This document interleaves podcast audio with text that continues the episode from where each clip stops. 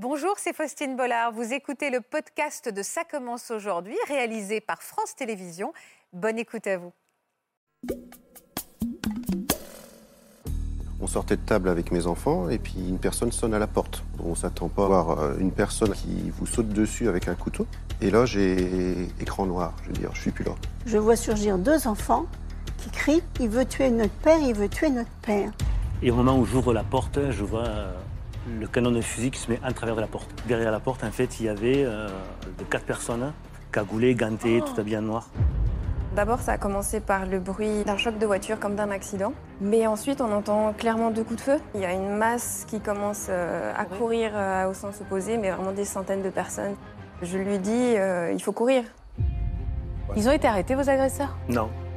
Il faut vivre avec. Aujourd'hui, vous n'avez pas des traumatismes de cette agression? Non, que j'ai pas d'animosité ou des choses comme ça. Je pense que pff, je fais ça derrière. quoi.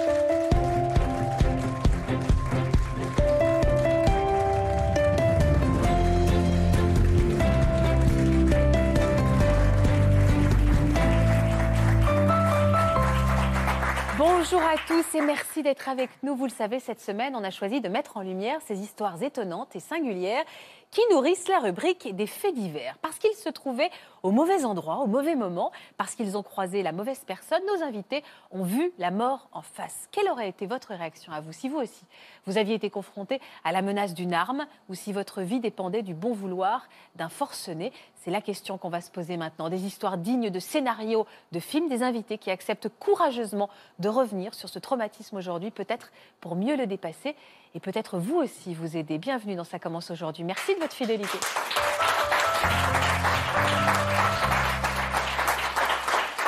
Bonjour Laurent. Bon- Bonjour. Bonjour Patricia. Bonjour Faustine. Bonjour Ghislain. Bonjour. Bonjour Gauthier. Bonjour. Et bonjour Mélanie. Merci beaucoup d'avoir accepté courageusement de venir nous raconter votre histoire. Je sais que vous avez été profondément marqué par ce que vous avez vécu. Je vous remercie pour votre confiance, car je sais que c'est peut-être aussi libérateur de venir parler pour vous comme pour ceux qui nous regardent. Merci infiniment. Avec nous aujourd'hui, ceux que vous connaissez bien dans le, sur le plateau de Ça commence aujourd'hui. D'abord notre avocat pénaliste Marc Gégère. Bonjour Marc. Bonjour, Merci d'être avec nous. Et notre psychiatre Florent Ferreri qui nous accompagne régulièrement dans sa commence aujourd'hui. Merci de venir nous apporter tous les deux votre éclairage et de venir épauler également nos invités. Patricia, déjà j'aimerais que vous me présentiez Laurent. Quel, quel lien vous unit tous les deux? Bien, nous sommes, euh, enfin, nous étions conseillers municipaux tous les deux au sein du village de Sery, dans les Ardennes, Oui. et euh, nous sommes voisins, quelque sorte d'une centaine, enfin, d'une centaine de mètres à peu près, nous séparer. Aujourd'hui, vos destins sont à jamais liés? Oui, voilà, une amitié est née entre nous deux du fait de la. que vous avez croisé. On a croisé un. un Comment vous l'appelez, Un d'ailleurs médecin fou. Un médecin fou Un médecin fou. Je voudrais qu'on revienne sur ce jour où votre vie à tous les deux a complètement basculé. On peut dire qu'il y a eu un avant et un après? Ah oui, bah oui, forcément. hein, euh, Il y a un avant et un après, oui. Alors nous étions le 31 janvier 2016, c'était un 31. dimanche. Un dimanche. Qu'est-ce oui. que vous faisiez, vous, Patricia? Ben, Il était quelle heure? Il était à peu près 13 heures, on va dire. On allait passer à table. Donc, euh, je- Avec votre mari? Avec mon mari Gérard, oui. On allait passer à table et puis euh, donc je coupe le pain pour, euh, pour le repas. Et puis bon, comme notre habitude, tout le temps on fait ça. Une fois qu'on a coupé le pain, on ramasse les miettes et on va à la fenêtre pour les mettre dehors dans la- Pour les oiseaux? D'accord. et puis, euh, en mettant la main sur la, la poignée de la fenêtre, je vois passer un, un homme avec un couteau caché dans son dos. Il avait les deux mains dans le dos. Et il avait un couteau, mais c'est même pas un petit couteau, c'est un grand couteau pour couper le gigot, enfin un énorme. euh, 30 cm, quoi. oui, à peu couteau. près, voilà. Alors, euh, Vous avez vu son visage à cet homme? bah, j'ai pas fait attention au visage, à vrai dire. Euh, J'ai vu une silhouette. Avec un couteau Avec un couteau et j'ai vu un pull rayé marron et moutarde. Voilà, c'est la silhouette que je me rappelle. D'accord. C'est tout. Une grande silhouette maigre, un homme grand, jeune, mais euh, je ne pourrais même pas, même alors aujourd'hui, je pourrais même pas le décrire dans la Vous avez été impressionné surtout par ce Bah, couteau le qu'il couteau, cachait dans le voilà, dos. parce que je dis pourquoi un grand couteau comme ça? Bon, on a l'habitude. On est à la campagne, on a l'habitude de voir des gens qui se promènent avec un petit sac plastique et puis un petit couteau pour ramasser des pissenlits ou des choses comme ça. Donc, Mais pas un et grand là, un grand couteau puis caché dans le dos comme ça. euh, Quel a été votre réflexe, Patricia? Eh bien, mon réflexe, c'est de dire à Gérard, euh, ben, je ne sais pas ce que c'est que ce type avec ce couteau. Oui. Et euh, Bah écoute, euh, je, vais, je vais le suivre parce que. Vous êtes allée le suivre toute seule, cet homme? Oui, tout Vous êtes courageuse, disons. Alors Ouais, j'ai enfilé mes crocs de jardin, mes, mon blouson, comme ça, puis j'ai dit à Gérard, bon, j'y vais, euh, je je vais voir, je reviens. Il vous a laissé partir, Gérard? Bah- Parce que Gérard est dans le public. Gérard, ben oui, parce que bon, il était en caleçon et en maillot, on venait juste de Ah oui. prendre nos douches. euh, on avait rentré du bois là, un peu avant, donc on avait pris nos douches et il n'était pas fini d'être habillé, donc. Et vous, vous avez filé, vous étiez inquiète. Mais voilà, mais j'ai pas couru, hein, je l'ai suivi euh, parce que je me suis dit, s'il se retourne, qu'il me voit. euh, Ah, je pas de vais- Voilà, je vais faire comme si je vais chez la voisine en face et puis. euh, Pour voilà, l'observer. pour observer. Alors, je l'ai suivi tranquillement. Et là, la voisine qui habite le coin de la rue m'interpelle, me dit Vous allez où? Ben, Je dis Vous avez vu, il y a un, un type là qui passe avec un couteau. Alors, je vais le suivre, et puis s'il y a quelque chose, ben, on préviendra. On le verra, on le préviendra maire, la puis police, préviendra la police. Puis, euh, je discute avec elle, euh, je sais pas, je vais dire trois, 4 minutes Quatre minutes, enfin, je ne sais pas le temps, mais vraiment euh, un laps de temps très court. Et je ne le vois plus. Alors je me décolle un peu sur la droite et je continue à grimper la rue. Et puis euh, je le vois toujours pas, je le vois toujours pas. À quel moment vous comprenez que c'est grave alors? Et ben le moment que je comprends que c'est grave, c'est que je vois surgir d'une maison, donc en l'occurrence la maison de Laurent, je sais qu'il habite là puisque je le connais, je vois surgir deux enfants qui crient et deux hommes en même temps qui sortent et qui se battent. Et les enfants criaient Il veut tuer notre père, il veut tuer notre père. Et là, je vois deux hommes qui se battent, mais comme, euh, je dirais comme des, enfin, comme des ivrognes, ou je ne sais pas quel terme employer, mais vraiment qui se battent, se battent. Alors avant de nous raconter la suite, Laurent, comment il a fait pour rentrer chez vous alors? Ben, comme, euh, enfin, il faut quand même dire que ça se passe un dimanche, à 1h de l'après-midi. On sortait de table avec mes enfants et puis une personne sonne à la porte. Évidemment, on ouvre la porte, on ne s'attend pas à ce que euh, voir euh, une personne accroupie euh, qui vous saute dessus avec un couteau. Et là, j'ai écran noir, je veux dire, je suis plus là. Je suis plus là sur, euh, sur, on va dire, deux mètres. euh, parce que quand je, me, quand je rouvre les yeux, je suis au fond du couloir. euh, enfin, Vous êtes évanoui en fait, Laurent? Non, je suis plus là. Je suis, il y a- je sais Vous pas, êtes en état de choc? peut-être, mais je sais pas du tout ce qui se passe entre le, le moment de l'entrée et le moment où Mais je suis poignardé. Est-ce que vous vous souvenez du visage de cet homme? Vous l'avez reconnu? Vous le connaissiez cet homme? Non, pas du tout. Pas du tout? Non, non. Et puis là, même là, je serais peut-être même pas capable de reconnaître la personne. Non plus. Vous savez pas du tout qui est cet homme? J'ai le regard quand je rouvre les yeux et que, on va dire que je rallume tout, euh, que je reviens, que je refais surface. Je, je suis en train de regarder le couteau qui, enfin le, pour moi c'est une petite épée hein, parce que ça m'a traversé le corps, hein, qui sort du corps carrément. Je, je la vois et à un moment, tac, je suis à nouveau dans le noir. Vous avez juste ouvert les yeux, vous avez juste pu voir qui vous avait poignardé. Tout à fait. Et là, à nouveau, c'est fou ce que vous nous racontez. Ah oui, non, mais c'est assez dingue. De toute façon, l'histoire est dingue en elle-même. L'histoire est dingue, quoi. Et quand je rouvre à nouveau les yeux, euh, il est prêt à me poignarder, mais au niveau du. euh, Donc là, je réagis parce que, en gros, comme je disais tout à l'heure à, à une future intervenante, euh, pour moi, le temps s'est arrêté. Et j'ai le choix. J'ai le choix de, de faire quelque chose. Et j'ai fait le choix de, de prendre le poignard et puis, euh, enfin le, Le couteau et le couteau et puis euh, ben, me jeter à terre avec euh, et le, le maintenir euh, de toutes mes forces pour pouvoir faire sortir mes enfants. quoi. Et parce que vos enfants, pendant ce temps-là, ils ont tout vu ou ils sont. Ah, ils ont tout vu, ils ont tout, ils voient tout. Donc vous avez réussi à, à- à- à le faire basculer? Alors, il y a des circonstances, je pense que, parce que c'est après, en réfléchissant dans la scène, il y a, je vois un fauteuil qui est découpé en deux, mais ça, je le sais qu'après. Où je pense que ça a ralenti le mouvement de l'homme. euh, c'est un fauteuil que ma fille avait poussé. Ça a dû ralentir le mouvement de l'homme pour pas me poignarder au niveau du ventre. Ce qui m'a laissé le temps de, euh, de contrer euh, le coup. Et une fois au sol, mon fils avait pris une chaise et il l'avait assommé. Je pense qu'il l'avait assommé, donc il bougeait plus. Et là, voyant que l'homme euh, réagissait pas, enfin, quand je, je me même pas ça, j'ai vraiment pensé que je tenais l'arme. J'ai demandé à mes enfants de sortir, ils peuvent appeler les secours.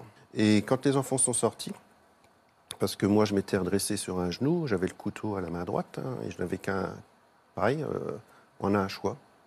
Puis je m'en vais. Ah, il me suit. Et c'est là où vous ressortez de votre maison? Je sors, mais euh, c'est pas fini parce que je, je me libère du couteau à un moment donné. Et là, cette personne ben, me ressaute dessus et on est dans la bagarre, comme dit Patricia. Mais qu'est-ce qui vous fait cette fois-ci euh? Le, le truc le plus important qui s'est passé, c'est qu'il commence à m'enfoncer un pouce euh, dans un œil. J'arrive euh, à le dégager. Vous souffrez, vous ressentez la douleur ou on Rien est porté par une forme d'adrénaline qui fait que vous vous Non. rendez compte de rien, vous êtes en mode automatique en fait Et, Et là, vos enfants, pendant ce temps-là, ils hurlent pour aller chercher du, du, du bah, secours ils, ont, ils ont trouvé des refuges, euh, un auprès de Prat- Patricia et l'autre auprès d'une autre personne. Et en fait, euh, ils me, ils me lâchent, c'est quand je dis, bon, là, c'est bon, on a fini. euh, je prends le dessus, puis je commence à l'asséner de un coup de poing, deux coups de poing. Au deuxième coup de poing, il se redresse et puis il cherche. Il, bah, il trouve une cible et puis ça a été Pat- Patricia. quoi. À partir du moment où vous avez fini par reprendre le dessus de vous-même et de vous battre réellement, c'est là où il a renoncé? Je pense, oui, je pense qu'il comprenait qu'il n'aurait pas le dessus sur moi. Et en fait, cette scène, vous, Patricia, c'est celle-là où, quand ils se battent, c'est ça que vous voyez devant la maison. C'est ça que je vois. C'est ça que je vois, et les enfants sortir. euh, donc euh, la, la petite fille, elle, euh, elle va, ils sortent tous les deux de, de la maison. De la maison. Donc ils passent tous les deux d'un côté de la, de la voiture. Alors je crie à la petite, je lui dis monte, monte, va sur la place, va trouver du refuge sur la place, euh, va au café, va n'importe où, hein, et explique ce qui se passe. Appelle la police, fait quelque chose, et j'appelle le petit garçon, je lui dis viens avec moi, viens avec moi, euh, on va bien trouver euh, quelqu'un. Il avait Et- quel âge Vous avez quel âge, vos enfants? 14 ans, ils ont- Les deux? Les deux.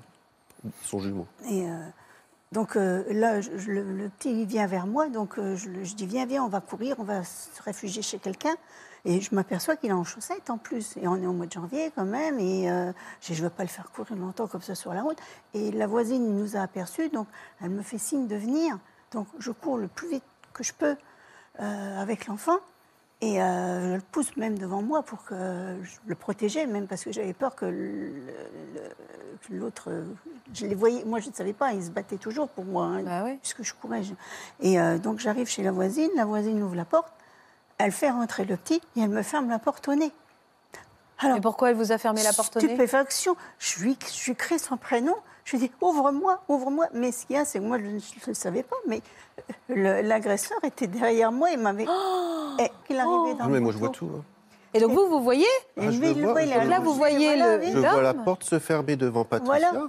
Et elle est là, euh, et le gars arrive, il saute dessus. Il me On saute est dessus, m'attrape par le cou truc, euh, et par les cheveux de derrière, là, comme ça, et il voulait me taper la tête contre le, Comme le dans les- montant de, de la porte, en, en- en ciment, enfin, je ne sais pas comment on appelle ça, moi je ne suis pas maçon, donc je sais pas.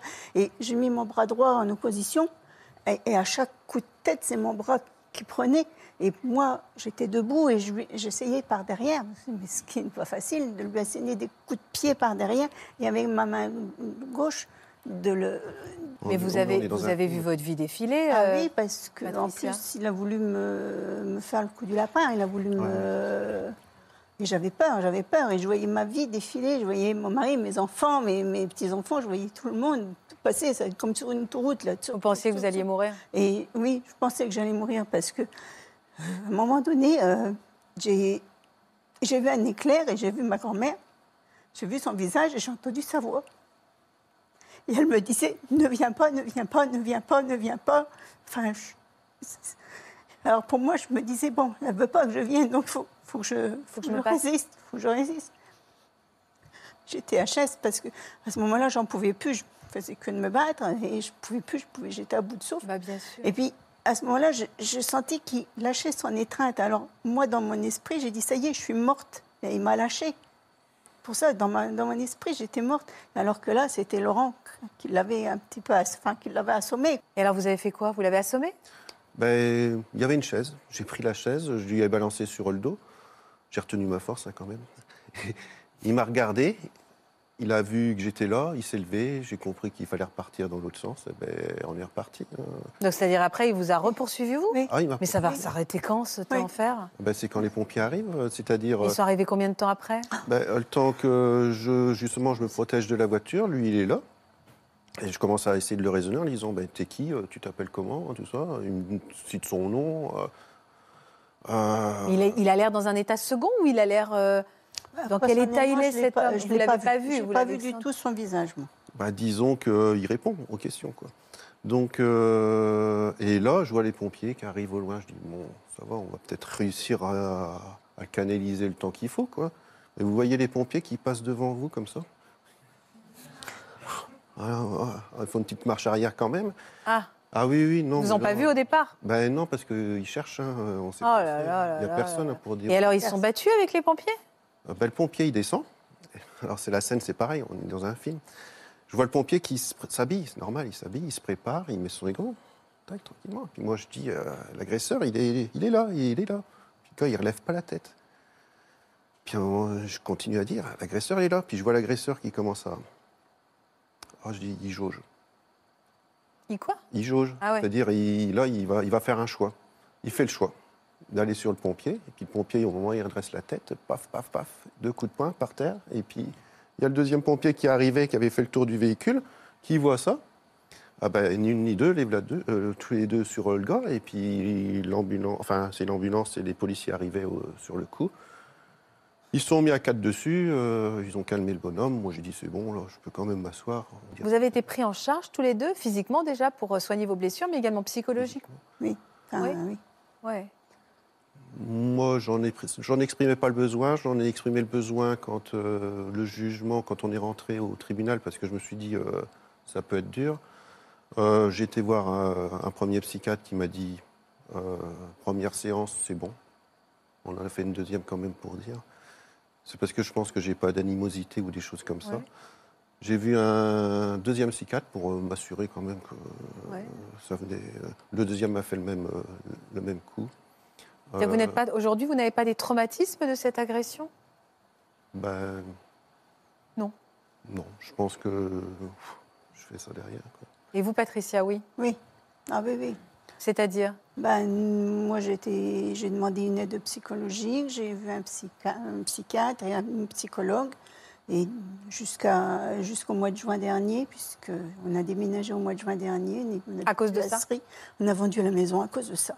Ouais. Parce que je ne pouvais plus vivre là-bas, je ne pouvais plus sortir. Euh, bon, comme j'ai dit précédemment, j'étais conseillère municipale. J'ai donné ma démission du conseil parce que euh, a quitté, on a quitté Ceris. Euh, euh, parce que je ne pouvais plus marcher dans la rue, j'avais peur. J'avais peur parce que, euh, d'ailleurs, à chaque fois qu'on sortait du village, il faut passer devant chez Laurent, donc devant le lieu de l'agression. Mais ça se comprend que vous ayez peur, chez Laurent, franchement. puis la, la voisine qui m'a. Et euh, à chaque fois, j'avais les poils qui s'hérissaient. Et je ne pouvais plus rentrer ni sortir du village. Et si je passais par l'autre côté, je passais devant la maison de, l'agré- Laurent. de- non, de Ouais. l'agresseur. De l'agresseur. Parce que l'agresseur habitait dans ma Ah, il habitait, c'était un voisin? Ben, c'est un- c'est quelqu'un qui avait une, maison secondaire, on- mais on ne connaissait pas. Moi, je, Ah, vous l'aviez jamais vu? Non, jamais vu. Juste une question, Florian. Je suis euh, retournée par cette euh, histoire épou- épouvantable que vous avez vécue. Déjà sur le blackout total qu'a vécu euh, Laurent. Il dit j'étais là, puis j'étais plus là. Comment quand- on explique ce. ce- Alors quand on est euh, confronté brutalement à la mort, comme ça, il y a, euh, il y a un sentiment d'impuissance et il une- peut y avoir une sidération. Mais là, il y a peut-être eu plusieurs choses aussi. Il y a le, le côté psychologique de la sidération et puis il y a la blessure physique et euh, éventuellement la perte de sang qui peut être importante. Et donc il y, a, il y a plusieurs paramètres qui se mettent en place. Mais si on regarde que le côté psychologique, on peut tout à fait avoir une distorsion du temps, de ce qui se passe, et même euh, avoir un courage, euh, décu- avoir un, cu- un courage décou- décuplé. Pardon. Euh, donc on, on fait des choses qu'on n'aurait peut-être pas fait si on n'avait pas été euh, sous l'emprise de ce stress-là. Donc c'est sa vraie personnalité qui est révélée, Laurent, dans cet acte aussi courageux. Il a été courageux du, du début jusqu'à la fin. hein. C'est beaucoup la part euh, instinctuelle, c'est-à-dire qu'on réagit à l'instinct et puis on fait des, des mouvements qui sont alors à la fois naturels, instinctuels et aussi automatiques. C'est-à-dire quand on a la chance d'avoir une formation dans certains domaines, des gestes de premier secours ou, des, ou ce type d'événements, on est plus à même de, euh, de s'aider soi-même et d'aider les autres. Quand on l'a pas, ben, des fois on est naturellement doué pour faire certaines choses ou pour porter secours quand on est quelqu'un d'altruiste, par exemple, ce qui est vraisemblablement le cas. Et puis après, euh, même si on a très bien agi, qu'on a fait au mieux, on peut quand même culpabiliser de ne pas avoir fait différemment. Ça, c'est très curieux. On, on l'a souvent, cette, cette, euh, cette sensation-là, de ne pas avoir fait différemment. Je sais pas Ouais, si. non, non, c'est parce que j'ai vraiment l'impression d'avoir fait ce qu'il fallait faire. Ah, bah, ça, c'est très protecteur. Et d'ailleurs, euh, on, on peut vous le dire, vous avez Non, non. fait ce qu'il fallait Vous faire. avez été héroïque, oui. Les, euh, et, et le, malgré tout, on peut être très gêné, comme vous l'êtes peut-être, par la scène, y repenser et la revivre à l'identique. C'est ça qui est difficile. Et alors, comment on fait pour s'en sortir, alors, pour avancer? Parce que aujourd'hui, ça va mieux, Patricia? Non.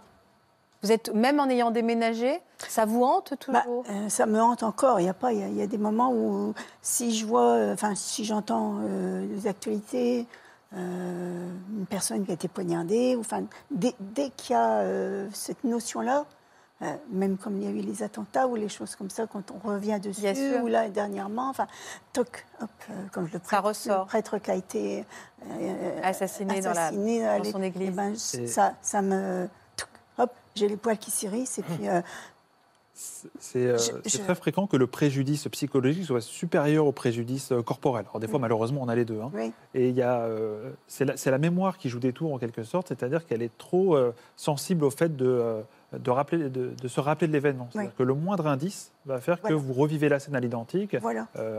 À, la, à la fois quand vous voyez les événements proches, et ça conduit des fois à des conduits d'évitement et même au besoin de déménager, c'est ce qui vous est arrivé, Oui. mais aussi euh, dans- quand on lit un film, quand on écoute la radio, quand on regarde les actualités, il y a plein de Oui. faits euh, qui, sont, euh, qui sont marquants et qui nous rappellent l'événement et on le revit à l'identique. Ah, oui, tout à fait. V- Votre mari euh, et, et- et là, Gérard, Mhm. vous sentez encore votre femme extrêmement fragile? Oui. Il y a eu un avant et un après pour vous? Oui. Elle a changé dans, son, dans, son, dans sa personnalité également? Euh, changer, non. Non, non, pas changer, mais comment je vous dirais bien, moi Euh, Elle est plus irritable. Oui. Sur, euh, si je pose par exemple le sel là, si, si je ne dois pas le poser là, je vais là, poum, ça y est, ça. Oui. Une étincelle, quoi. C'est une, c'est une poudrière avant qu'on mette la flamme. Vous avez des questions, vous d'ailleurs? Vous vous posez des questions sur comment faire pour l'aider ou Ben, je fais du mon mieux possible. Ah, j'ai aucun doute, Gérard. Et, et même, j'ai même un tort énorme, énorme, de ne pas avoir à être, être là le jour où ça s'est produit. Ça, c'est. Alors là, Patricia dit non, non, non, parce Si, qu'en fait, si. vous aussi, vous êtes rongé par la culpabilité, Ah oui, en fait. ah oui, oui, Pourquoi vous n'avez pas été là pour la protéger? Oui. Ça, c'est. Comme ça, c'est les circonstances. Mais ça, vous savez que c'est la faute à pas de chance, euh, Ah Gérard, en fait. de chance, oui. Que vous n'y êtes pour rien. Mais vous, vous Oui, vous pardonnez mais- pas, en fait. Ah, culpabilise énormément. On a des nuits entières qu'on discute tous Ouais. les deux. On passe des nuits blanches et des fois Et discuter voilà. Juste pourquoi j'étais pas là. Voilà pourquoi Mais j'étais ce- pas là. Pourquoi j'étais pas là? Pourquoi? C'est pas moi? Pourquoi Le- Peut-être je ne sais euh, pas ce que Florian en pense, mais je vous vois vraiment pas bien du tout. Euh, comme dit votre mari, à fleur de peau, on va dire ça comme ça. Peut-être qu'une technique de MDR lui pourrait l'aider, non? Je ne sais pas. Alors, c'est Florian qui va vous expliquer. hein. C'est vrai qu'il y a des techniques très spécifiques, mais il y a deux choses qui sont problématiques. C'est la mémoire qui revient trop vite, et l'autre chose que vous décrivez très bien, c'est l'hypervigilance anxieuse. Ça veut dire qu'on est sur le qui-vive permanent. ah, tout le Et temps. ça, c'est épuisant. Le moindre bruit, le moindre son, Ah bah. on sursaute, et Ah, on devient mouche, très irritable, on est beaucoup moins patient. Oui. Et même la personnalité change en quelque sorte. Et dans le travail un peu spécifique, sans vous donner euh, directement des conseils à vous, c'est qu'il y a des techniques qui ont été développées spécifiquement euh, sur le traumatisme et qui peuvent aider. Le MDR est une des techniques.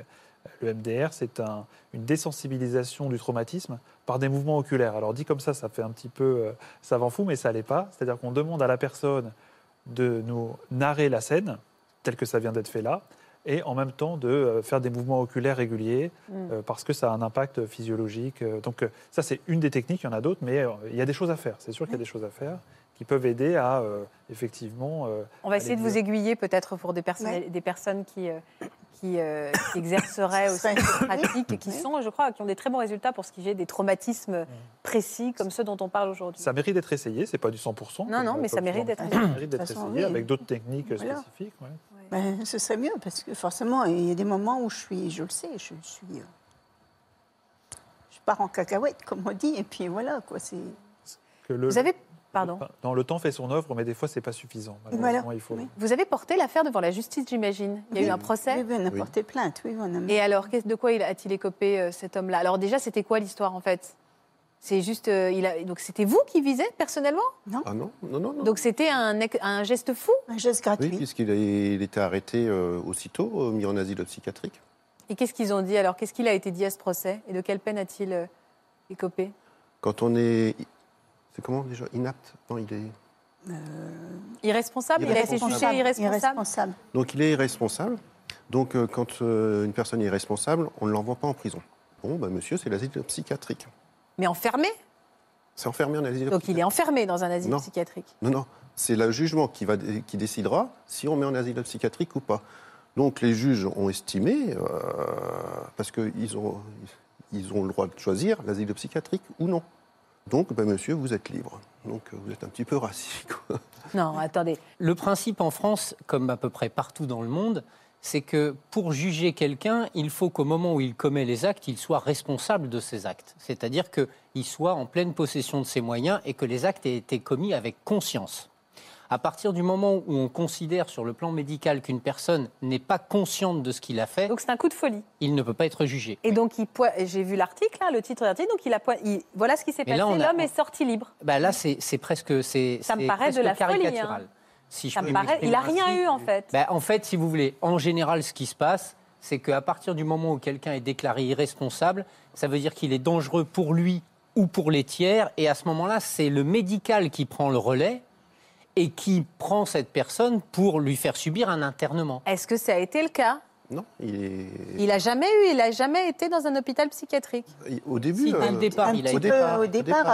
euh, Au départ, de- et combien, l'agression. combien de temps? Bah, Aucune idée, puisqu'il oh, a- 15 jours, euh, trois semaines, je crois, Il a, encore. l'a- enfin, il l'a entre laissé le- sortir, il est revenu sur les lieux du- de l'agression. il est Tout seul Tout seul. Ouais, il, bah, il est venu passer le week-end à Sri. Ah, si, Alors, euh, À côté de chez vous. Voilà. oui, comme Il est Alors, venu euh, passer le week-end à côté Voilà, de chez comme vous. si de rien Il n'était. s'est Florian. fait arrêter là. Alors, moi, bon, cette histoire en particulier, je ne la connais pas précisément, mais quand il y a un trouble à l'ordre public, et que ce trouble à l'ordre public est, est du fait de quelqu'un euh, qui, est, qui, est, qui est psychiatrique, on va dire, euh, délirant ou autre, à ce moment-là, il est hospitalisé contre sa volonté, ce qu'on appelait avant d'office, dans un établissement psychiatrique. Dans cet établissement psychiatrique, il est réévalué très régulièrement par le corps médical et par aussi la justice, hein, notamment le juge des libertés. Oui. Euh, si le trouble est permanent, la personne peut rester très longtemps hospitalisée, des fois des années. hein. Et c'est si le trouble est ponctuel, et là on parle euh, éventuellement d'un coup de folie de quelques jours ou quelques semaines, effectivement, au décours de ça, d'un point de vue strictement médical, il peut y avoir une proposition de sortie de l'établissement. Et là, c'est c'est la, la justice qui décide euh, Alors- des soins. Mais il a, il, avait, il a interdiction de vous approcher Oui, il a eu ans. une interdiction de Cinq 5 ans, ans de, de venir au village et de nous contacter. Mais il est venu s'excuser? Bah, il s'est excusé au tribunal, il était à genoux par terre au tribunal. euh, ouais, je ne l'ai pas vu, mais c'est mon avocat qui me l'a dit. Euh, il nous demandait pardon. euh, je- Une tirade, quoi. mais enfin, pour moi, il jouait la comédie. De toute façon, euh, non, non. votre, votre dévouement à tous les deux a été salué, en tout cas? Oui, Comment, de quelle manière? On a eu une- un, diplôme.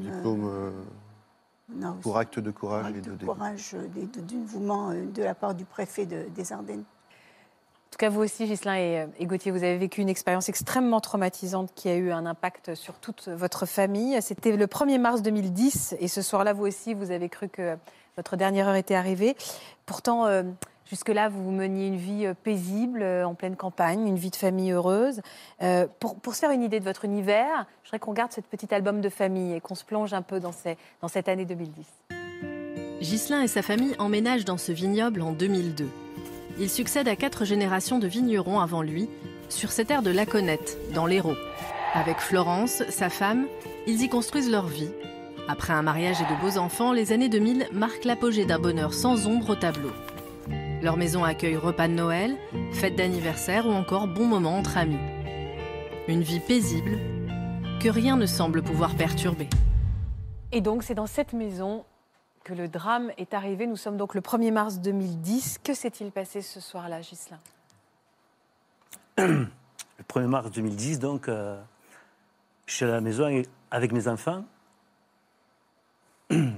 On est à table. Et donc, j'entends frapper à la porte. Donc, comme euh, chaque fois que, que quelqu'un frappe la porte, je vais ouvrir, euh, voir qui, qui est là et pour le faire rentrer. Quoi.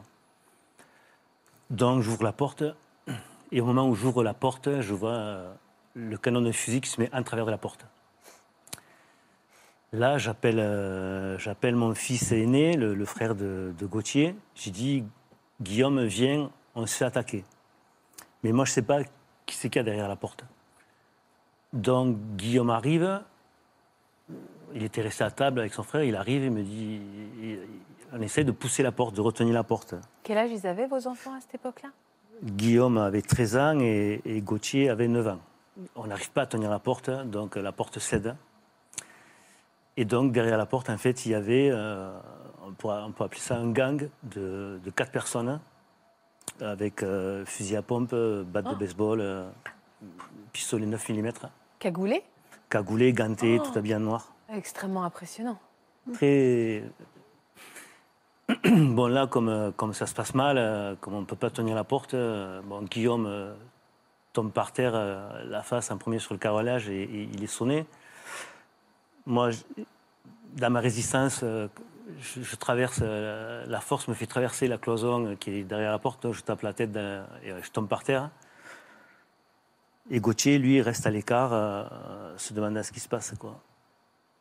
Et à ce moment-là, donc, euh, je suis par terre, je suis ce qu'on appelle dans, dans le jargon judiciaire, je suis, on saucissonné, c'est-à-dire scotché, scotché euh, tous les membres, tout, euh, et, et scotché sur une chaise de la, salle à manger. Ensuite, mes enfants sont attrapés. Votre femme n'était pas là? Ma femme travaillait, euh, ma femme était infirmière libérale, donc euh, elle rentrait tard. On, on mangeait que, comme tous les soirs, on mangeait souvent que tous les trois, puisqu'elle finissait sa journée très tard. ouais. Et donc là, euh, une fois qu'on est par terre, euh, on sait que c'est fini, quoi. On sait Quelle que c'est fini. Qu'est-ce qui s'est passé dans les minutes qui ont suivi? Donc une fois, une fois attaché, ligoté, enfin saucissonné sur la chaise, mes enfants sont pris dans une pièce à part. Donc moi, je ne sais pas ce qui se passe à mes Oh enfants. là là. Ils ont quelqu'un avec eux qui les. Je pense parce que je vois rien, moi, puisqu'ils surveillent. Et puis, euh, moi, je dis aux gars euh, écoutez, euh, vous prenez, vous videz la maison, vous prenez tout ce que vous voulez, mais vous touchez pas mes enfants. Moi, le plus important, c'était pas moi, c'était mes enfants. Bien sûr. Et en fait, le, euh, je pense que le chef des petits caïds quoi, me dit on, sait que tu as 100 000 euros et il faut que tu nous donnes tes 100 000 euros. 5 000 euros. Ouais, mais 100 000 euros ou Oui, 100 100 000 000 euros. Pas 5 000, 100 000. 100 000. Mais ils avaient, mais ils avaient, ils avaient d'où ils sortaient ça Mais j'en sais rien du tout. euh, mais là, je me suis dit, là, ça va mal se finir parce que j'ai pas 100 000 euros, quoi. Et au gars, j'ai dit, j'ai pas 100 000 euros. J'ai dit, écoutez, là, il y a un coffre. Prenez tout ce qu'il y a dedans. Voilà, mais- vous prenez ce qu'il y a dedans. et, euh, bon, elle me dit d'accord, nous est ton coffre. Mon, mon coffre donc, est dans le bureau. Bon, dans, dans la panique, j'arrive pas à trouver la clé, mais la clé est toujours à côté du coffre. quoi. J'ouvre le coffre et il y avait quelques centaines d'euros dedans. Quoi. Le coffre, ça sert surtout pour mettre des, des- des documents comme les passeports, des documents Bien importants pour pas les perdre. Et donc, euh, le gars me dit, on n'est pas venu pour ça. Il me dit, euh, et là, il me sort un 9 mm, il me le met sur la tempe. Il vide le chargeur, il me dit Regarde, je suis pas un guignol. Il remet le chargeur, il charge. Il me dit Maintenant, tu vas me dire où sont les 100 000 euros. Je dis Mais j'ai pas 100 000 euros, euh, je peux, je peux rien faire pour toi. Je dis Je le tutoie, le gars, parce que je peux rien faire pour toi. Donc là, il me, il me met un coup de crosse euh, dans la figure. Bon, bien sûr, euh, je tombe sur le bureau. Et là, je me suis dit Là, ça va mal se finir. pa- parce que tu sais pas comment sont les gars, tu sais pas si s'ils sont drogués, si, dans quel état psychologique ils sont. Et Gauthier, il est toujours à, à côté avec son frère. Non, on est à part. C'est à part. ils sont à part dans leur chambre. Quoi. Tous les, les deux frères sont euh, ensemble quand même, mais Ils à part. dans leur- qu'on Ouais. vous a ligoté, vous aussi Euh, oui, on nous a. enfin, on- À la base, moi, quand on a commencé, j'étais derrière le canapé, je regardais la scène de, de loin. J'ai essayé de me cacher, j'ai vite compris que J'arriverai pas. ça servait à rien. Du coup, euh, je, avec- on mis je me suis mis à côté de mon frère. Ils nous ont. Euh, non, pas. Enfin, Ligoter avec- les Ligoter les mains, ouais. On a marché jusqu'à jusqu'à la chambre à mon frère qui est au bout du couloir. Au bout du couloir. Et ils nous ont mis dans le lit, ils nous ont euh, attaché les pieds. Ensemble. Ensemble, vous étiez les deux. Non, on n'était pas ensemble, on était séparés. séparés. Enfin, moi, j'avais les pieds, mes mains et mon frère à côté. Et il y avait un homme à, à l'entrée de la porte, euh, Vous surveillez oui, armé. Et enfin, j'étais, j'étais petit, moi, j'ai- je, je voulais leur parler. Je leur ai demandé euh, pourquoi ils étaient là et enfin, j'étais innocent, donc je leur ai demandé est-ce que vous pouvez nous laisser un peu d'argent J'étais- Je comprenais pas ce qui m'arrivait. Bien sûr. Et du coup, ben, après, ils Et nous comment ils ont réagi? Ils vous ont mal parlé? Ils vous ont brutalisé? Non, non, non, ils ont parlé normal. Et après, ils m'ont Ils vous ont bâillonné? Baïonné, ouais. Pour pas que vous puissiez parler Oui. Et alors, comment ça s'est terminé après Vous, vous êtes ensanglanté dans votre bureau Vous avez rien à leur donner à ces gars-là? Qu'est-ce qui s'est Ce passé qui, les, ce qui les a calmés, c'est qu'ils ont, euh, ils ont mis la main sur tous les, tous les bijoux de famille qu'on avait depuis plusieurs générations. Sur, euh, ils ont mis la main sur les tirelires des enfants, euh, sur les bijoux des baptêmes, des communions. Quand ils ont mis la maison à sac, euh, moi, ils me demandaient si j'avais un portable.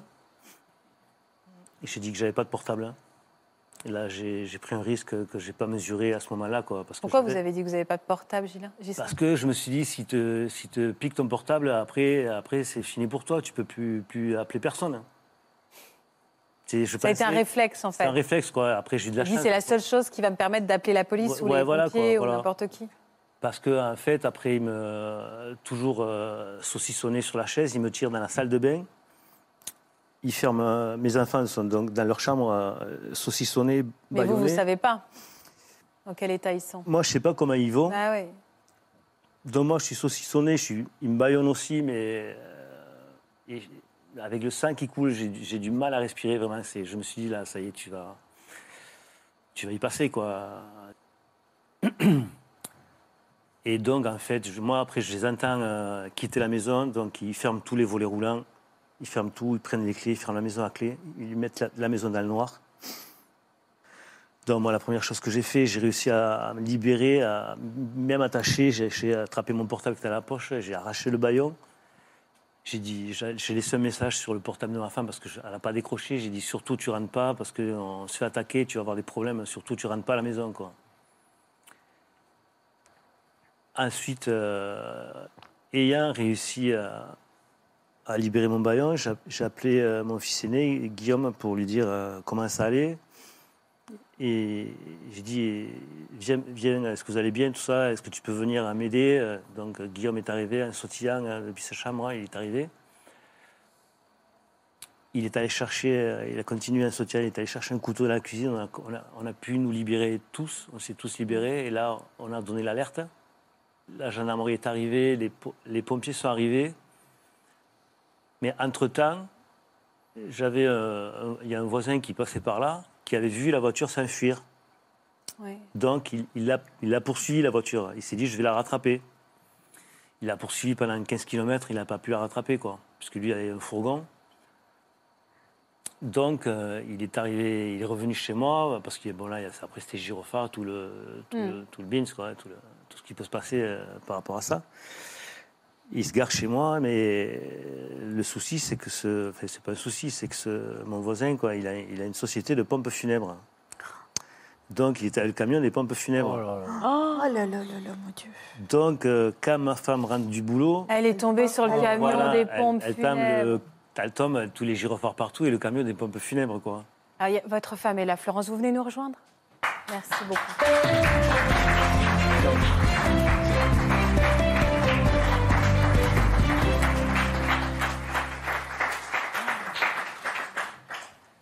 Quel cauchemar. C'est dire- c'est difficile d'entendre tout ça, Florence. Ouais. Y a- Oui. Euh, Vous voyez, je vois, je vois par, par rapport à mon voisine, je, je- je veux, lui, je veux lui dire qu'on peut, on- elle ne pourra jamais oublier. Il, il faut vivre avec. C'est compliqué. hein. Aujourd'hui, moi, j'ai voulu, j'ai voulu venir avec- vous, vous parler de cette histoire. C'est surtout pour, pour Gauthier parce que. Parce que. C'est très compliqué. Gauthier n'a jamais parlé à personne. Et, et- et j'esp- j'espère que ça va le, le libérer de, de, de cette histoire.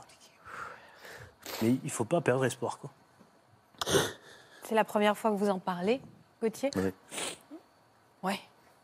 C'est la première fois que vous en parlez Oui, pu- enfin, publiquement, oui. Pourquoi vous avez accepté alors? Vous aviez besoin d'en parler? C'est important? Je pensais que ça allait m'aider à, à évacuer. Ouais. Ça peut, ça peut que me faire du bien de. Voilà. Peut-être te rendre compte du fait que à l'époque, tu avais 9 ans et qu'aujourd'hui, tu es en train d'assimiler cette histoire avec la taille que tu as, la corpulence que tu as, et tu l'acceptes de moins en moins parce que tu te sens de plus en plus à te dire pourquoi j'ai rien fait? Mais tu avais 9 ans. Des comme ça. C'était Après, un moi- petit garçon. Après, moi, j'ai toujours dit à mes enfants qu'ils ont réagi comme il fallait qu'ils Mais bien réagissent. sûr. hein, Ouais, bien parce sûr, qu'ils ont bien réagi sûr. comme il fallait. Bien sûr. Il aurait fallu surtout rien tenter. Non, non, Ne rien faire. il vaut mieux passer des fois pour, euh, je vais pas dire un lâche, mais on est tous en vie. Non, mais un petit garçon de 9 ans, Oui, voilà, quoi, on il est- passe pour rien du tout. Voilà, on est pour une tous en vie, victime quoi. On est atroce. tous en vie. Ça, aurait pu mal finir, Vous ça avez eu tous les trois le courage de rester en vie. Voilà, quoi, c'était pas, le pas gagné courage dès de le départ. faire quoi. ce qui était nécessaire pour rester en vie. Bien sûr, Vous, il n'y en avait rien discutant d'autre à avec faire. eux, avec, les, avec la bouche en sang, toi, en restant l'enfant que tu étais et pas autre chose. Et ton frère, il a fait ce qu'il a pu entre Mais les bien deux. sûr, mais euh, c'est. Qu'est-ce que vous vouliez faire d'autre? Qu'est-ce que tu voulais faire d'autre? Après, après c'est c'est un poids quand moi, je vais, moi, moi, cette histoire, j'y pense tous les jours. Tous les jours de, de- Bien ça sûr. fait huit ans, et j'y- mais tous les jours. Mais bon, après, euh, moi, je suis passé à autre chose. Après, je me suis réfugié dans mon travail, tout ça. Je travaille, je travaille, je travaille beaucoup pour. euh, mais bon, il faut faire avec. Il faut faire avec, c'est tout, quoi. On n'a pas le choix. On n'a pas le choix. De toute façon, ouais. Votre vie de famille, elle a changé depuis? Florence, Oui. Il y avait avant et il y a après. de quelle manière elle a changé votre vie de famille? Com- comment expliquer? Ben, Il y a eu tout, tout. euh, il y a eu l'urgence du départ, c'est-à-dire il fallait s'occuper des enfants. Parce que moi, quand je suis arrivée à, donc, quand je suis arrivée à la maison, que la première chose que j'ai vue, c'était le corbillard. Donc, je ne conduisais pas, c'est quelqu'un qui me conduisait. Elle me dit Reste dans la voiture, je vais chercher les informations, je me renseigne. J'ai dit Oui, parce que je ne suis pas capable. Donc, elle y va. Et elle me dit Non, non, il n'y a rien. Donc, là, elle m'explique qu'en fait, le corbillard est là parce que c'est le témoin qui a vu fuir les malfaiteurs. Donc, ça, ça a été, ça a été le pre- la première chose un peu difficile, bon, très difficile hormis après le coup de téléphone, etc. Et puis après, donc moi, je, je me suis dit, je veux les voir. Mais après, il y a tout, tout, tout, tout le monde place. judiciaire, la, gendarmerie, les enfants. pompiers, etc. Donc mon mari était euh, dans la cuisine avec quelqu'un en interrogatoire. On m'a dit, vous pouvez pas lui parler. Alors j'ai demandé, est-ce que je peux parler à mes enfants? Euh, On m'a dit, vous pouvez les voir. Donc j'ai vu Gauthier, il était sur le canapé, comme s'il s'était rien passé. Il avait la zapette. C'est maintenant que. Et je lui dis, qu'est-ce que tu fais? Il me dit, ben, j'attends la suite du film. Alors je regarde, mais quel film? Mais oui, il y a eu des voleurs, etc. etc. Bon, pour lui, Il a cru que c'était un film, en fait. il était dans le film, il était dans son film, il voulait pas en sortir. Son frère à côté, donc lui qui était tombé, qui avait un trauma quand même de la face, etc. Lui il était en état de choc. Bon, comme je suis infirmière, donc moi je me suis rendu compte quand même, je me suis dit, il faut pas le laisser là, euh, il faut qu'il il faut, faut l'évacuer, au moins le sortir de la maison. Donc il y avait des pompiers, comme on vit dans un petit village, une petite communauté, tout le monde se connaît. On me dit qu'est-ce que tu veux qu'on fasse? Je dis prenez-le, amenez-le. Donc ils l'ont pris à l'hôpital, ne serait-ce que pour le sortir de, De l'environnement. de l'environnement. Voilà. Qu'est-ce que vous pensez, Florian, de la démarche de cette famille de venir parler aujourd'hui et, et de la démarche de Gauthier Bah, la démarche, elle est précieuse parce que vous l'avez très bien dit, c'est pas un travail sur l'oubli qu'il faut essayer de faire, c'est un travail d'assimilation, c'est-à-dire intégrer ce- cet acte extrêmement violent, traumatisant, à une, à une- à une histoire de vie pour pas que ça devienne un, un corps étranger qui évolue pour lui-même et qui réapparaisse comme ça euh, euh, sans, sans- sans prévenir. Donc euh, je pense que c'est c'est la première étape, c'est ça. De se dire aussi dans les mécanismes qu'on connaît que c'est normal, a posteriori de, de se sentir mal. Et en plus, euh, si, on, si on vit euh, d'autres événements stressants, ça, ça peut nous renvoyer à quelque chose qu'on avait un petit peu enfoui. Euh, donc le reconnaître, c'est le plus important. Souvent, les personnes veulent s'en sortir par elles-mêmes, pensent qu'elles sont suffisamment fortes. En parler aux personnes en qui vous avez confiance. Et puis, si vous le souhaitez, vous faire aider par des professionnels qui travaillent que là-dessus. Et avec ça, moi, je ne suis pas trop inquiet pour votre avenir euh, psychologique. Mais euh, c'est une démarche que vous avez raison de faire maintenant et il ne faut, Mm. pas- faut pas la retarder. Marc? Moi, j'aimerais bien savoir ce que Florian pense de ce système de défense qu'il a mis en place à l'âge de 9 ans, où il a mélangé l'imaginaire et la réalité. sûr. Et il a, en quelque sorte, clivé en mettant tout dans l'imaginaire. Et quand sa mère arrive, il dit bah, J'attends la suite du film. C'était son. Est-ce que. Enfin, C'est fou, un hein. moyen fou, ce extraordinaire de se- mécanisme de, de te protéger. Oui, bah, Ah, c'est pas, c'est pas conscient, hein, c'est Oui, ouais. là-dessus que ça se fait, c'est au-dessus. Oui. Mais c'est assez fascinant de voir comme. euh, Bah, Marc, c'est tout à fait ça. C'est-à-dire que l'histoire est tellement euh, impossible à intégrer euh, à l'âge de 9 ans, et puis surtout de voir euh, ses parents, enfin son papa en détresse. Ça, c'est impossible pour un enfant. Et comme ça a été dit, à la maison, c'est-à-dire l'endroit où on est normalement en sécurité euh, totale. Ça, c'est, on ne peut pas l'intégrer à l'histoire, donc on est, euh, pour se protéger psychiquement, on, le, on se décale de l'histoire et on la vit comme un spectateur et, et ça devient un film. Et c'est un, un très bon moyen de, euh, De se protéger, ne pas- de remettre à de- distance. voilà. Et- Mais ce moyen-là, euh, il, est, euh, il est nécessaire, mais il n'est pas suffisant. C'est qu'il est bien au début, mais après, il, peut- il après, peut il faut poser quand même des, difficultés. voilà. Ils ont été arrêtés, vos agresseurs? Non, Non? Non. Le, le- le souci, c'est ça, quoi. Vous pouvez pas passer à autre chose tant que vous savez qu'ils sont encore dans la nature, c'est ça? On n'est pas sur autre chose. Mais après, là où on habite, euh, c'est forcément quelqu'un qui, nous connaît. Pourquoi vous dites ça, que c'est forcément Parce qu'on ne quelqu'un peut pas venir chez nous par hasard. Non, C'est pas possible. Et vous avez des soupçons, vous? Non. Non. Non. Alors, mon mari est devenu quelqu'un de. Quand vous demandiez Ouais. est-ce qu'il y a eu des changements dans notre vie? Oui, mon mari est devenu quelqu'un de très, très, très Méfiant. méfiant. Plus perso- Enfin, on a un cercle d'amis qui est très, Très restreint. très restreint, et la famille, et voilà. Alors que, alors qu'on était vraiment, c'était une maison un Plus peu porte sociable. ouverte, quoi, je dirais. Vous avez déménagé On ne peut pas déménager. On s'est posé la question. On a failli On, partir en on a failli Argentine. partir en Argentine. On est parti, d'ailleurs, euh, essayer de trouver quelque chose en Argentine. Vous n'avez pas trouvé? Je- on aurait pu partir en Argentine. C'était pas le souci. euh, C'était. euh, On avait l'impression de leur donner raison une Voilà, deuxième quoi. fois. Ils viennent, ils vous vous qui prennent fuyiez. tout dans votre maison, ils vous détruisent votre Et vie. c'était vous qui Et fuyez. en plus, c'est à Voilà, vous de partir. On les trouve pas et c'est à vous de partir. C'est pas possible. C'est ça, oui. Il n'y avait Et rien du tout comme, euh, comme trace chez vous? Pas de- d'ADN, rien? Il y, a, il y a une trace d'ADN inconnue parce qu'après, Ouais, quand on ouais. parle des histoires comme ça, après il y a tout le système euh, judiciaire qui se met en place, Oui. c'est-à-dire aller voir un médecin légiste euh, qui vous prend euh, la mesure de tous vos impacts que vous avez. C'est la police scientifique qui vous, Mais dehors de chez vous. qui vous met dehors de chez vous pour, Eh oui. prendre tous les ADN. Vous avez toute votre vie privée, vous la mettez entre leurs mains. Vous ne pouvez pas rester chez vous. C'est- très compliqué. euh, et il y a eu un ADN qui est resté Pour l'instant, pour l'instant Oui. inconnu. Qui est- oui, Là encore. Oui, ça Il y peut a eu plein d'histoires et euh, j'en ai, j'en ai été le témoin d'affaires où 5 ans, 6 ans, 8 ans plus tard, l'ADN match parce que la personne recommet une infraction, se fait Là, on la arrêter, ouais. on l'inscrit au fichier national automatisé des empreintes génétiques et là, ça match. Comment il va, votre autre garçon? Guillaume? Après, mes, mes enfants, euh, je pense qu'ils vont pas trop mal. Après, juste après, ça a été beaucoup de, beaucoup de violence. Ça a été, euh, il fallait, il fallait extérioriser cette haine Bien sûr. Pour eux par rapport à leur jeu de, de violence, leurs jeux vidéo, tout ça. Après, ils ont trouvé la solution, c'est de se mettre au rugby. Oh, bah ça, c'est bien, ça. Et tous les deux jouent au rugby, mais ils sont, à- ils sont à un bon niveau. euh, Bah, Vu la taille, je... Oui, ce serait dommage. voilà, problème. ça- Moi, j'aurais dit basket. il aurait pu aussi. Oui. il aurait pu aussi. Son Quoi, frère, est, son frère est aussi grand. Ouais, je suis. Dehors. Alors, justement, votre frère, en tout cas, Il va votre frère Gauthier, il va bien Il va bien, oui. En tout cas, il avait envie d'être présent à sa manière aujourd'hui. Vous a laissé un petit message. Regardez. Non. Bonjour vous trois, je voulais vous faire passer ce message. Je suis vraiment fier de nous, de notre famille, d'avoir réussi à, à se sortir de la galère dans laquelle on était. Je sais que ça n'a pas été toujours facile, ça nous a pas gâché notre vie. Même malgré les débuts, on, on pensait que c'était assez difficile, mais maintenant on a, a quand même réussi à, sortir de la, tête hors, de l'eau et, je suis vraiment très fier de ça, qu'on puisse montrer à, ces gens qui nous ont fait du mal qu'on est encore là, qu'on est encore présent et qu'on vit la vie qu'on aurait toujours voulu. Bon, ben, je vous fais des bisous.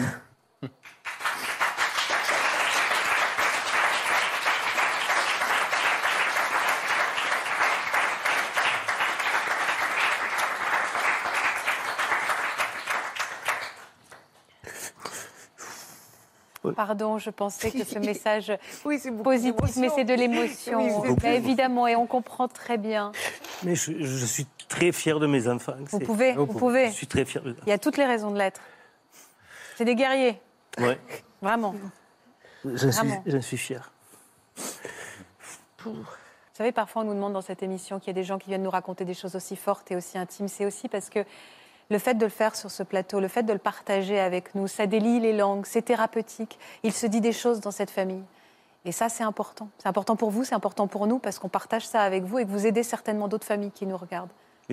C'est aussi la démarche qu'on a voulu faire, c'est si c'est arrivé à des gens qu'il ne faut pas, Comme vous, faut pas qu'ils se replient, faut qu'ils... C'est du homejacking, ce que vous avez vécu. C'est un terme un peu quoi. barbare, mais il y a beaucoup de gens qui sont, Voilà, il faut, il Victime de homejacking. il faut pas leur donner raison, quoi. bien sûr. C'est vous qui avez gagné, c'est pas eux, Oui, voilà. vraiment. Mélanie, elle nous se regarde en disant oh là là là là là là là là là là, va falloir que je raconte mon histoire. Je vais vous laisser souffler justement parce que on va se plonger également dans, dans ce jour qui aussi a fait basculer votre vie et qui a marqué toute l'actualité. C'était le 17 août 2017. Personne n'a oublié ces images de cet attentat à Barcelone. Regardez. Il était 17h près de la place de Catalogne. La camionnette s'est engouffrée dans la Rambla, l'avenue très fréquentée, appréciée des touristes pour ses kiosques. Le véhicule a parcouru 700 mètres à haute vitesse avec des zigzags pour toucher un maximum de personnes jusqu'à la station de métro de Lycéou. Voici la camionnette blanche. Elle vient de percuter la foule sur plusieurs centaines de mètres. Autour du véhicule, les policiers. Ils cherchent le conducteur qui s'est enfui. Sur cette photo, on voit le pare-choc défoncé, signe de la violence des multiples collisions. Un peu plus loin, des dizaines de corps au sol, gravement blessés, avec les secours et parfois les passants qui prodiguent les premiers soins. Les forces de l'ordre n'ont pas de doute, il s'agit d'un acte volontaire, une attaque terroriste, avec une cible symbolique, un lieu de fête synonyme de vacances. Et vous étiez là-bas, vous, Mélanie? Pourquoi c'était si important de venir nous parler aujourd'hui? Parce qu'il y a plein de détails en fait que j'ai jamais euh, racontés à mes proches. Et euh, ben, je ressentais le besoin de venir aujourd'hui pour définitivement tourner la page. Ouais. Pourquoi vous avez jamais osé les raconter, ces détails? Franchement, j'en ai aucune idée. C'est euh, dès le moment où je suis sortie de ça, c'est ma bouche qui a parlé avant même que je réfléchisse. Et, euh, et j'ai omis plein de détails. Vous étiez en vacances, vous, là-bas? Oui. Avec oui. votre petite amie? Oui. Ouais, on était arrivés euh, deux jours plus tôt. Oui. Et puis, euh, bah, on, avait déjà réservé tout à l'avance. Et puis, on voulait réserver en fait les visites et, euh, et tout ça sur place. Donc, euh, on était ce jour-là en repérage en fait.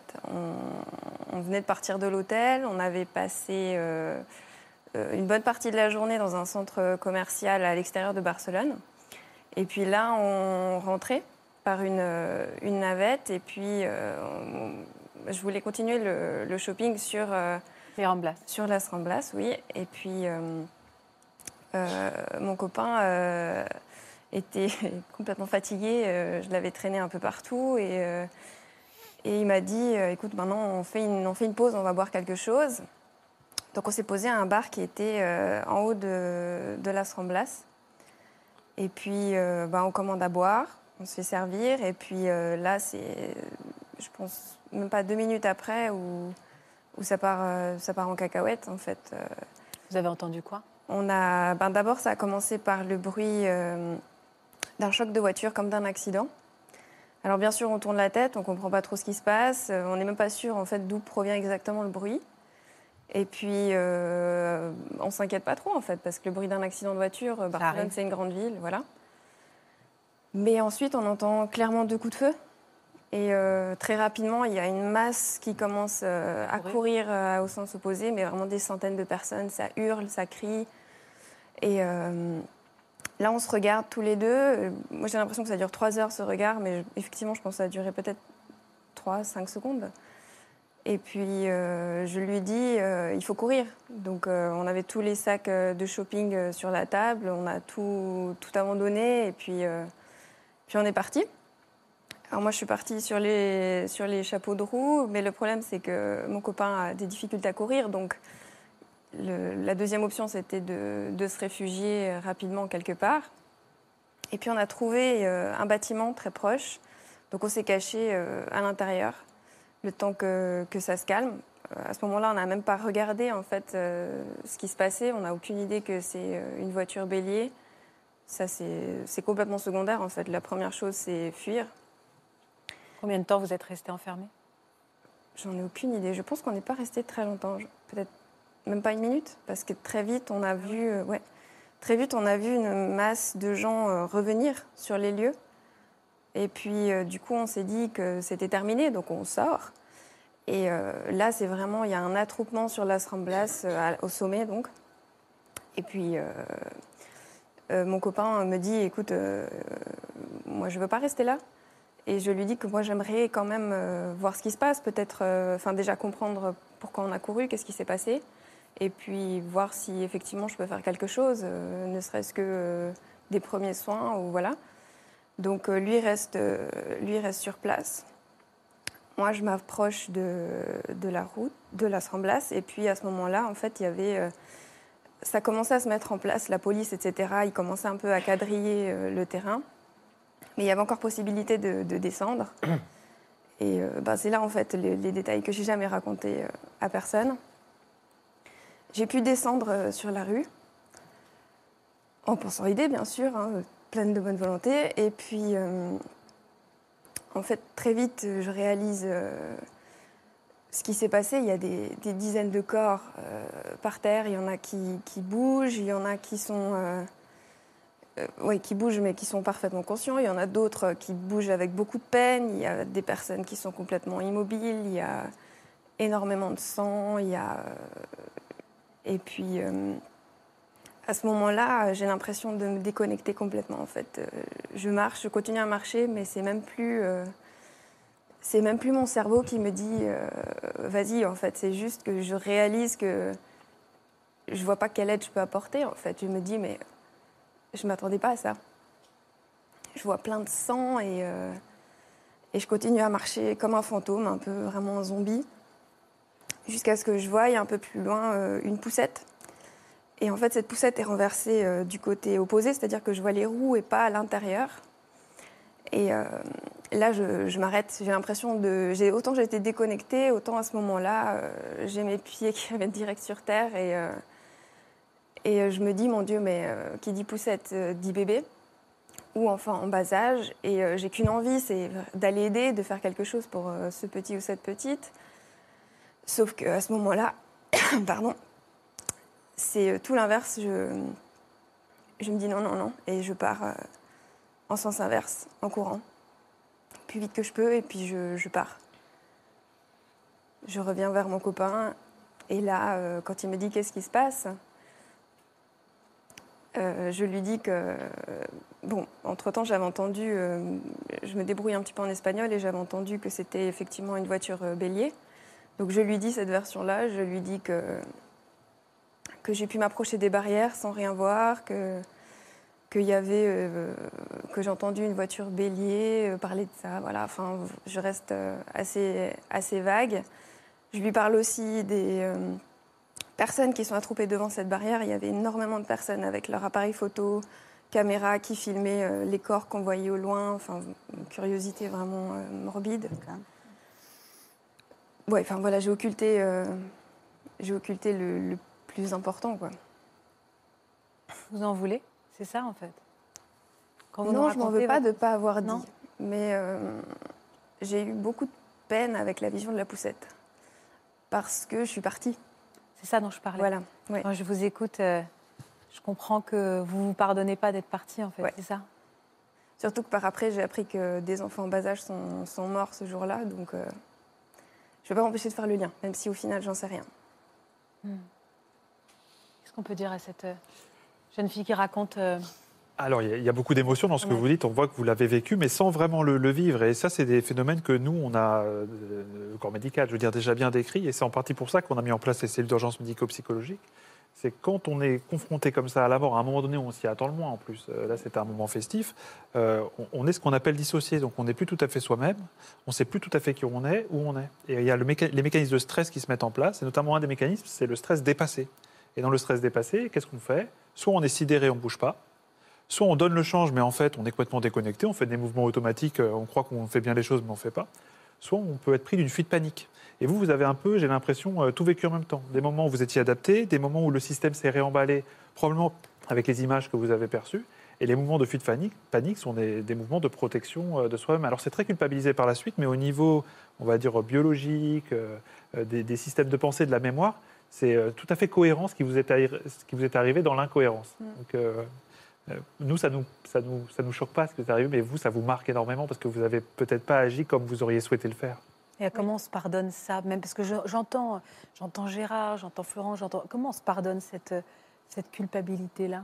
Bah, C'est surtout se rappeler que euh, on est victime dans l'histoire, on n'est Eh pas oui. coupable de ce qui Oui. s'est passé. Donc euh, c'est vraiment le syndrome du survivant, c'est-à-dire que euh, on est, on est victime de, tout ce qui nous est arrivé. Et finalement, il y a, parce qu'on est soi-même, parce qu'on est qui on est, on culpabilise de ne pas avoir fait différemment ou d'avoir survécu. C'est-à-dire euh, la maman qui n'était pas là à la maison, ça c'est c'est quelque chose qu'on culpabilise beaucoup. Euh, Le mari qui n'a pas eu le temps de, se précipiter. Et puis vous, euh, une jeune femme qui n'aidait pas un enfant.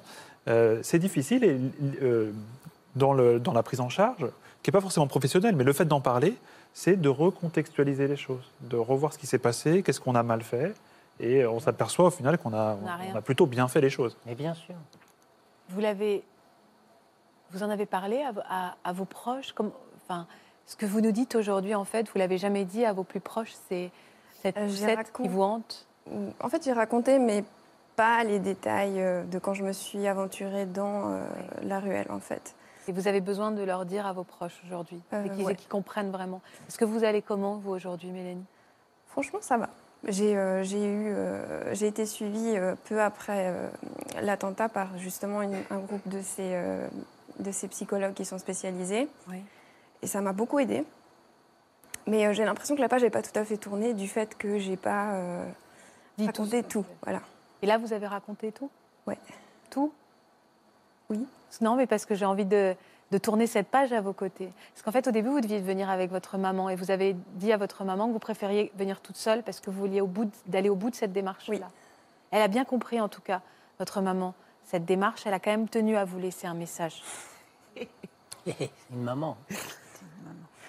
Coucou ma chérie, je suis là pour toi aujourd'hui. Je t'aime vraiment très fort et j'espère que ce que tu as fait, euh, ça va t'aider. Un gros bisou ma puce. Robert.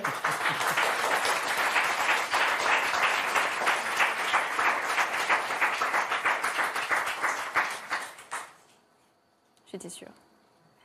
Ah, j'étais sûre qu'elle avait fait ça, j'étais sûre. Merci à tous pour votre confiance. Merci de, pour tous ceux que vous avez aidés également à la maison. Merci Florian, merci Marc. Et puis on se retrouve demain pour des nouvelles histoires sur France 2. Vous aussi venez témoigner dans Ça commence aujourd'hui.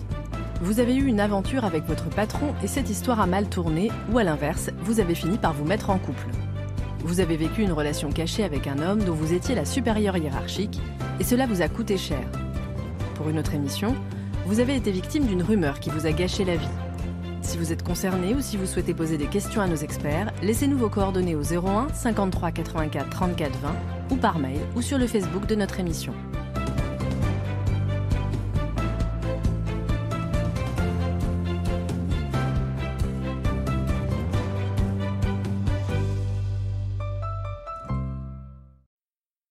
Voilà, j'espère que ce podcast de Ça commence aujourd'hui vous a plu. Si c'est le cas, n'hésitez pas à vous abonner. Vous pouvez également retrouver l'intégralité de nos émissions sur France.tv.